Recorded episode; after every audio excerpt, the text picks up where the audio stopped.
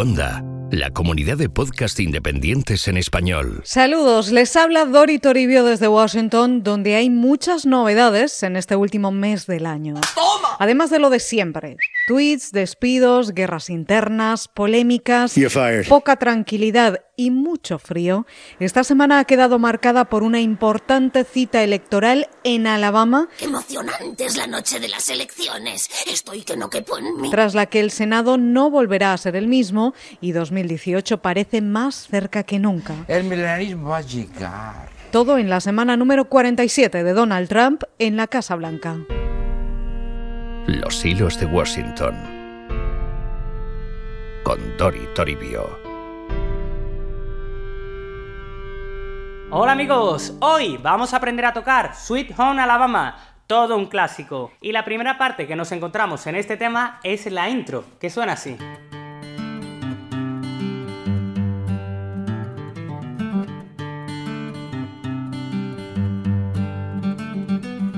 Las elecciones especiales en el estado sureño de Alabama del 12 de diciembre han pasado ya a la historia como unas de las más importantes que se recuerdan. Pues muy bien. En teoría, estas citas locales no suelen atraer mucha atención ni participación, pero esta vez fue diferente. ¿Por qué? En juego estaba el escaño que dejó libre el republicano Jeff Sessions cuando fue nombrado fiscal general por el presidente Trump.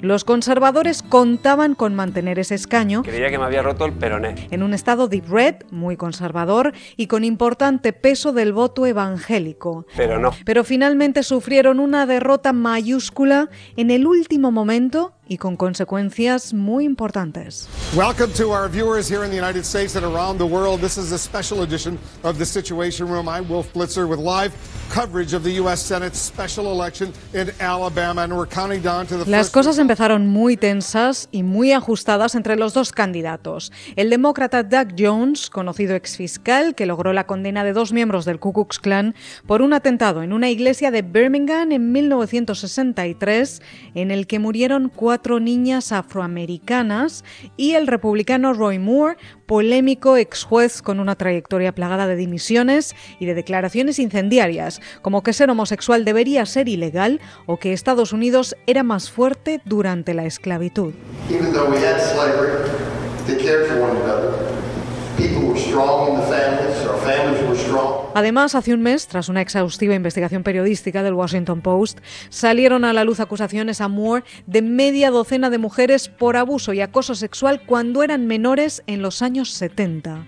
Moore siempre lo negó y a su núcleo de votantes conservadores no pareció importarle, según las encuestas. El Partido Republicano sí le retiró su apoyo hasta que volvió a dárselo después de que el presidente de Estados Unidos diera un paso adelante a una semana de las elecciones y pidiera el voto para Roy Moore porque no se podían permitir, dijo, perder ese escaño ante los demócratas. Get out and vote for Roy Moore. Aún así, Donald Trump no hizo campaña con Moore y se limitó a pedir su voto en un mitin a 50 millas de Alabama para no inmiscuirse demasiado.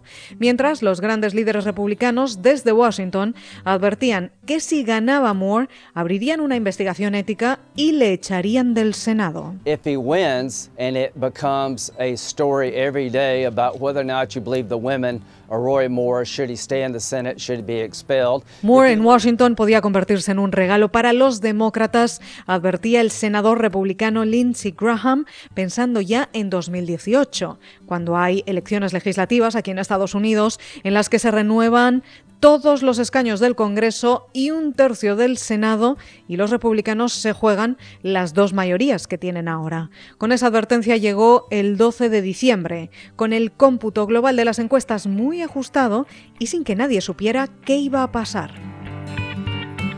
¿Te suena, verdad? Bueno, pues para aprender a tocarla, lo primero que tenemos que ver son los acordes. El primer acorde que vamos a utilizar es Re mayor. El segundo acorde es un Do novena. Y el tercer acorde es Sol mayor. Mira, ya tenemos esto.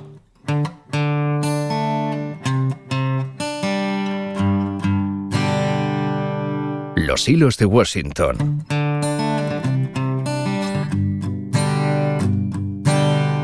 Dori Toribio.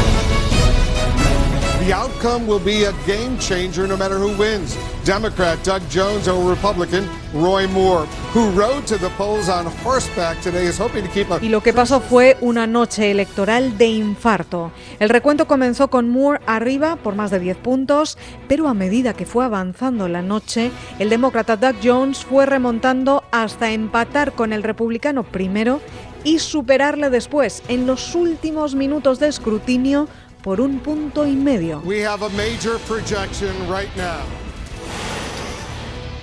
And CNN projects Doug Jones, the Democrat. He will be the next United States Senator from Alabama. He beats Roy Moore in this really, really exciting contest. Doug Jones comes from behind, takes the lead, and now CNN projects he will be the next senator. First time in 25 years that a Democrat will be uh, elected senator from the state of Alabama, a ruby red state, a very Republican state. But Doug Jones, Doug Jones is the winner. Resultado final. Victoria del demócrata Jones con el 49,9% de los votos frente al 48,4% de Roy Moore con una diferencia de apenas 20.000 votos. Tras la primera victoria de un demócrata en Alabama en más de un cuarto de siglo, su sede electoral estalló en celebraciones.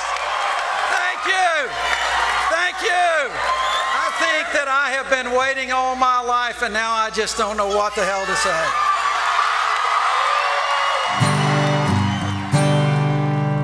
Ahora llegamos a la estrofa, que es cuando ya entra a cantar. Es exactamente igual que la intro. Da en re y ahora da el acorde entero. Re, ahora hace do y ahora sol. Y sol dos veces, igual que la intro. Re, do y sol. Mientras, la sede de Moore se entregaba a la oración y el escepticismo. El ex juez republicano se resistió a aceptar su derrota y pidió un recuento al secretario de Estado de Alabama, que certificó que la diferencia de votos era lo suficientemente grande como para declarar ganador sin dudas al demócrata. How did Doug Jones win? Well, it was a confluence of things, mainly the turnout for uh, for Jones was, I think, higher than I think anybody thought it was going to be. Jones ganó gracias a la participación. Por un lado, el voto rural blanco no salió a las urnas en los condados más republicanos en los porcentajes que se esperaba y Moore perdió ese voto. Y por otro, el voto afroamericano que se disparó con casi un 30% de participación más que con Obama en 2012. Yes, we can. Especialmente el de las mujeres afroamericanas que en un 98% votaron por Jones, dándole los votos necesarios para arañar la victoria final. Well, first of all, what you just described, this was sweet justice, considering who and what uh, Moore said. So the idea that African American women turned out 98% voting for Jones, I think was absolutely sweet justice. But Esa victoria demócrata es, primero, un golpe importante a los republicanos, les dejan sin un escaño en el Senado, con lo que la cosa queda ahora con 51 escaños republicanos frente a 49 demócratas. La mayoría conservadora se reduce y esto va a poner difícil a partir de ahora aprobar cualquier plan de la agenda política en 2018.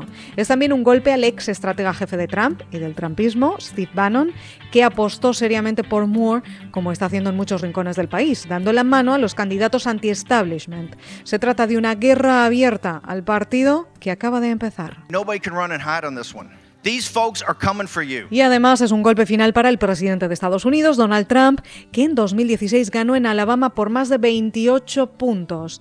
Pero él se desmarcó rápidamente de la derrota de Moore, diciendo que en realidad él había apoyado al otro candidato republicano en las primarias, a Luther Strange, y que sabía que iba a perder. Pero lo cierto es que la apuesta del presidente fue Roy Moore, pese a las acusaciones de agresión sexual a menores, y esto es un tema muy serio. I think that we are seeing more rapid social change around this issue than we've seen in decades. La victoria en Alabama da una inyección de energía a los demócratas hacia 2018, porque es una victoria importante y revitaliza las bases que estaban muy desanimadas tras un duro año para el partido. Creen los líderes demócratas en el Congreso que si ganan en Alabama, pueden ganar en cualquier parte. So you put all that together, base being energized, millennials, suburbs swinging back to the Democrats, it means things are looking good for us. Pero sobre todo, si hay un colectivo movilizado ahora son las minorías y especialmente las mujeres. Se vio venir ya en la última ronda de elecciones de noviembre, con el voto femenino disparado y con cada vez más mujeres presentándose a cargos y ganando, como en Virginia. De los 14 escaños que los demócratas recuperaron en el Parlamento estatal, 11 fueron de mujeres. Hay quienes ven en esto una tendencia importante para 2018 y los efectos del movimiento Me Too en la política que empiezan a hacerse sentir, con la dimisión ya de varios congresistas y senadores aquí en Washington acusados de acoso sexual, además de la derrota de Moore en Alabama. Esto es lo básico del tema, que es a lo que hemos venido hoy. Espero que te haya gustado, ¿vale? Si es así, recuerda darle a me gusta y compartir este vídeo con tus amigos. Ahora, si te parece bien, lo que voy a hacer es tocarte entero el tema para que veas cómo sería todo puesto, ¿vale? ¡Vamos allá! Los hilos de Washington.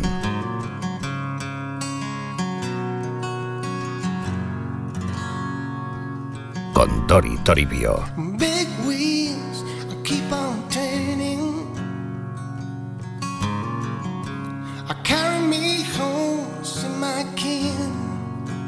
Las consecuencias de todo esto las iremos viendo al año que viene, 2018, año electoral en Estados Unidos, pero por ahora vamos a descansar porque tenemos la Navidad ya casi encima. Volveremos aquí en los hilos de Washington para seguir contándoles todo lo que está pasando en Washington. Hasta entonces, que tengan ustedes unas muy felices fiestas.